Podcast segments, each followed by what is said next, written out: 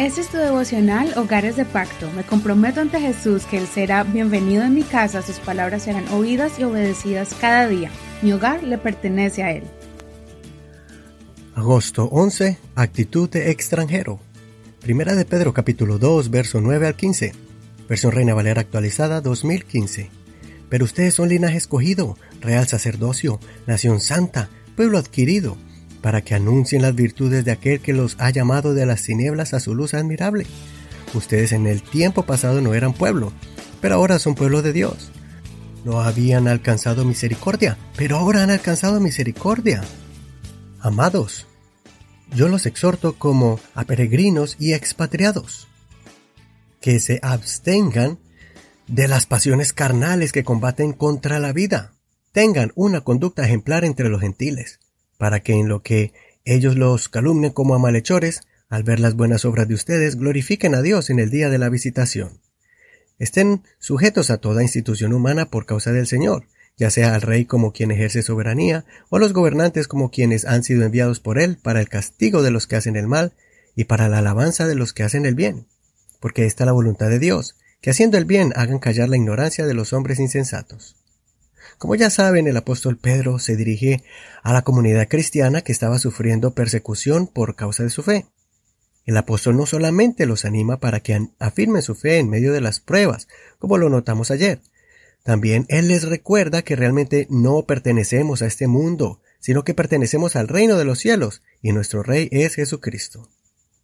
Si puedes recordar que en el primer capítulo, en la introducción, el apóstol Pedro se refiere a los que están en la región de Babilonia, Babilonia era lo que ellos llamaban al imperio romano por toda la maldad y la vida promiscua de los habitantes que estaban bajo ese imperio romano.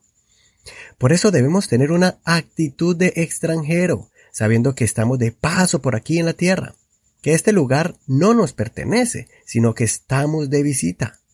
El extranjero sabe que habla un idioma diferente y que tiene diferentes costumbres al país en donde está visitando.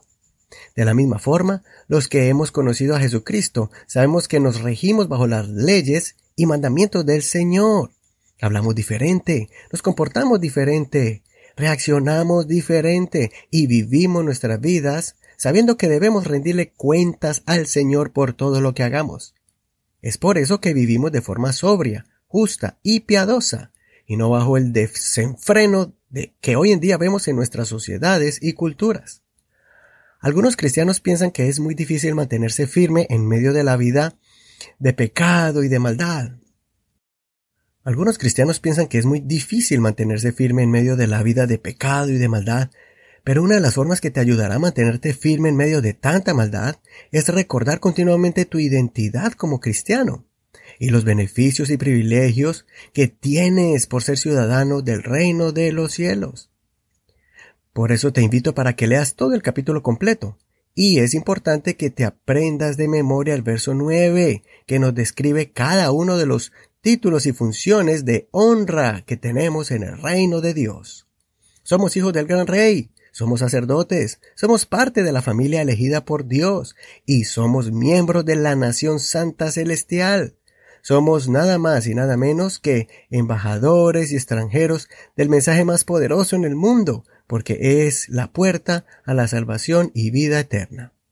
Espero que tú y yo, junto con nuestras familias, sigamos de paso por esta tierra, sabiendo que nuestra estadía en esta tierra es temporal y que nuestro destino es la patria celestial. Soy tu amigo y hermano Eduardo Rodríguez. Que el Señor escuche tu oración. Gracias por compartir este tu devocional favorito Hogares de Pacto.